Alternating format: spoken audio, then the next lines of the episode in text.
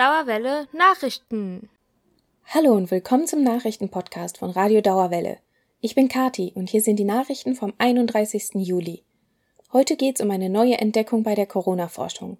Solarbänke an der Uni, die Forschung an einem Parkplatz-Navi und das Deutschlandstipendium. Als Veranstaltungstipps haben wir für euch eine Spendenaktion Drag Show und ein Freiluftkino. Bei der Bekämpfung des Coronavirus gibt es eine neue Entwicklung. Unter der Leitung der Goethe-Uni fand ein internationales Forscherinnenteam heraus, dass ein bestimmtes Virusprotein für die Vermehrung und Ausbreitung des Virus im Körper verantwortlich ist.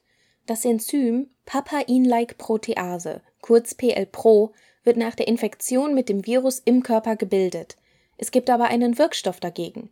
Diesen Wirkstoff setzen die ForscherInnen ein, weil er das Virus hemmt und gleichzeitig die Immunantwort stärkt.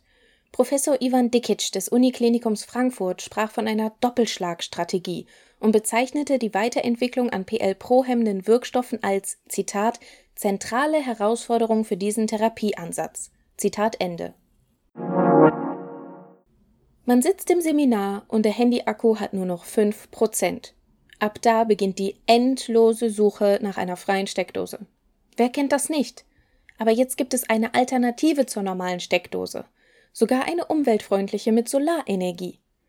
Auf den Campussen Westend und Riedberg wurden sogenannte iBenches aufgestellt. Die Sitzfläche dieser Bänke ist mit Solarpanels bedeckt, die integrierte Akkus aufladen. Mit diesen Bänken kann man über einen USB-Anschluss ein Handy verbinden und der Bankakku lädt dann den Handyakku. Es hört sich verdammt praktisch an, das Handy an einer Bank zu laden, ist aber auch irgendwie seltsam, oder? Stau, rote Ampeln und dann noch die Parkplatzsuche.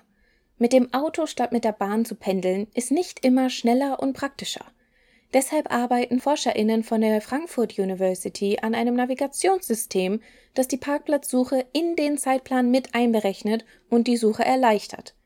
Die ForscherInnen erhoffen sich laut einem Artikel der FAZ auch, dass PendlerInnen eher auf öffentliche Verkehrsmittel umsteigen, statt das Auto zu nehmen, wenn ihnen der Zeitverlust durch die Parkplatzsuche aufgezeigt wird. So soll die Abwägung zwischen umweltfreundlicher Alternative und dem Auto an einem stressigen Morgen einfacher werden.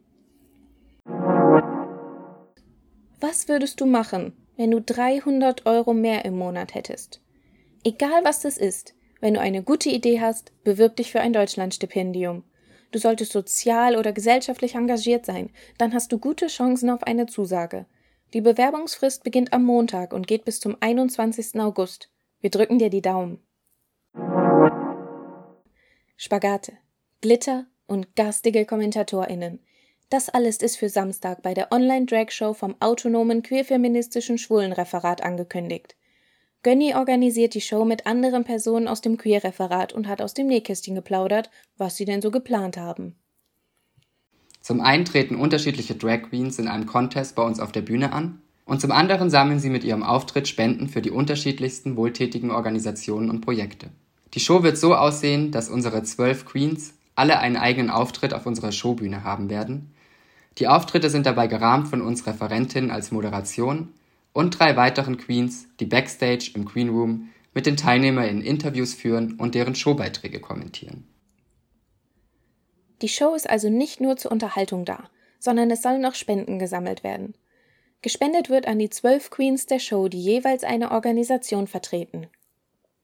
Die Queen, die am Ende der Show die meisten Spenden generieren konnte, bekommt für ihre Organisation oder Projekt zusätzlich zu den Spenden, die sie generiert hat, nochmal ein Preisgeld von 200 Euro obendrauf. Wir haben uns bewusst dafür entschieden, dass sich jede Queen ihr eigenes Spendenprojekt aussuchen kann. Zum einen können somit für die unterschiedlichsten Projekte Gelder gesammelt werden und auch kleine Initiativen, die großartige Arbeit leisten, rücken in den Fokus und werden öffentlich vorgestellt. So haben wir zum Beispiel die Initiative Liebe wen du willst dabei, die AIDS-Hilfe, den ambulanten Kinder- und Jugendhospizdienst und viele mehr.